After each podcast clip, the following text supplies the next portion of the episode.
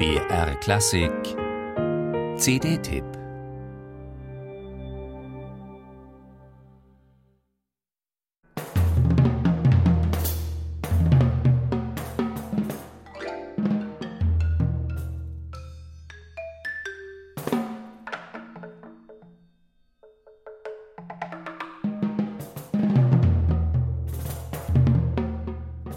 Werke für Schlagzeug Solo, ebenso wie für größer besetzte Settings von Perkussionsinstrumenten, sind aus der Welt der Gegenwartsmusik nicht mehr wegzudenken.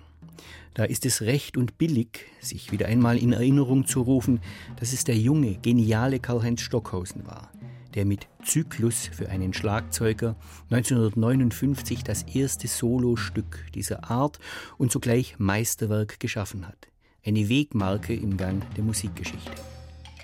Konstruktion und Freiheit, Klang und Geräusch, Meditation und Exaltation, Augenblickserfahrung und ewige Zyklizität der Zeit, vorwärts wie rückwärts gedacht.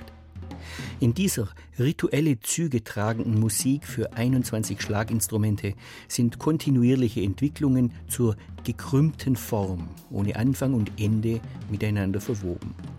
Der amerikanische Perkussionist Stephen Schick bietet das Stück in vorbildlicher Weise dar präzise kalkuliert, hochlebendig, transparent und doch voller Geheimnis.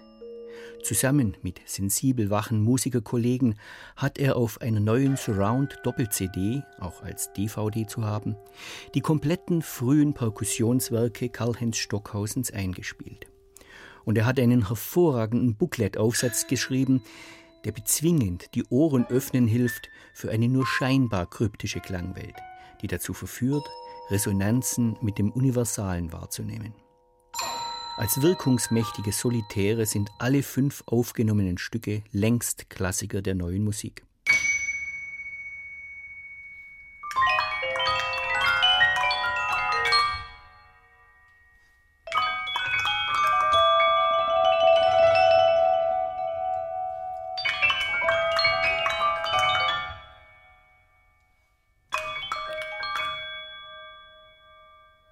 Refrain für drei Spieler, gespielt von Klavier, Celesta und Vibraphon, interpunktiert von Perkussivem und Vokalem.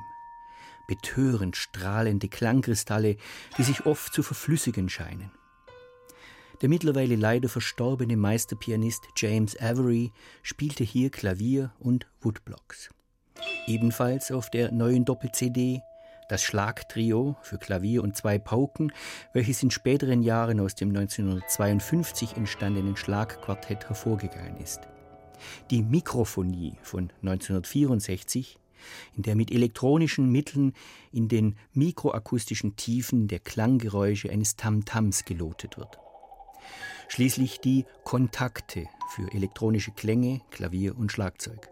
Hier ist klanglich bestechend realisiert, was Stockhausen theoretisch zu Erscheinungsformen hörbarer Kontinua und serieller Texturen ausgeführt hat.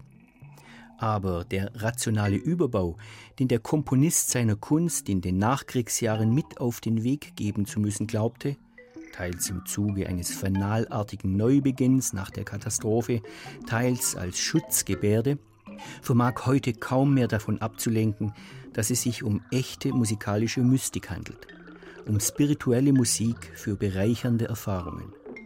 Gar nicht fromm gemeint, ich wünschte ihr viele Hörer.